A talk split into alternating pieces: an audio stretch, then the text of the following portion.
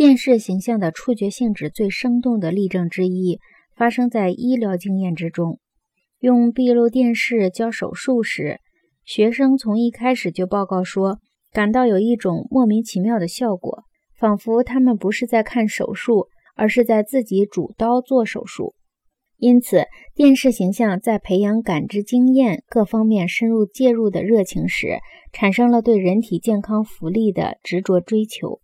表现医生和病逝的电视节目突然冒出来与西部片竞争是理所当然的。汤姆·杜利及其对落后社会的史诗般的医疗服务是电视的第一个十年自然而然的派生物。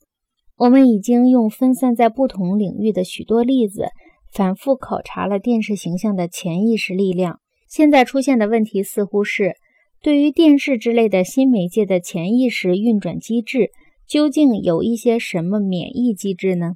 人们一向认为，硬汉般的鱼鲁辅以坚决的非难，就足以预防任何新鲜经验的侵袭。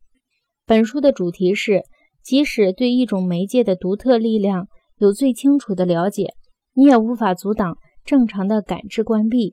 感官使我们顺应自己接受的经验模式。思想的极端纯洁绝不能预防细菌的侵袭。